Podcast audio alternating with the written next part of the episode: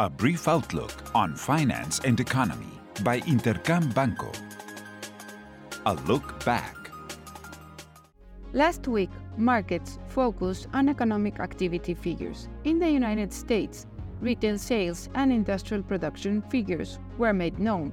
Both surprised to the upside in September, boosting the idea that the United States economy may have accelerated its pace of growth in the third quarter of this year.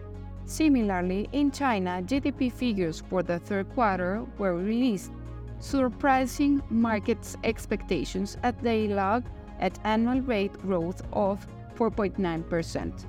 This performance was reiterated by retail sales and industrial production data, both of which showed a positive developments throughout the third quarter. Along with the GDP figure, these data continue to support the idea that the full year of 5% growth target may still be achieved. Lastly, in Mexico, retail sales recorded a loss of momentum in August, but it still increased at a more moderate, healthy rate of 3.2% in annual terms. What's ahead?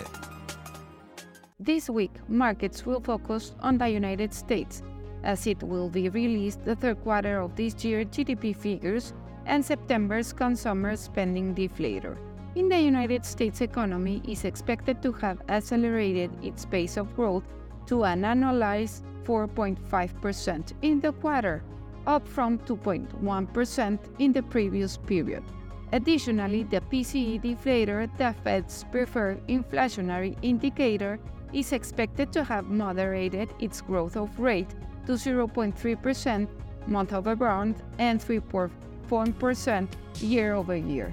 Concerning economic figures in Mexico, the most notable data will be August IGAES figures, which, for the timely economic activity indicator, forecasted at 3.4% in annual terms.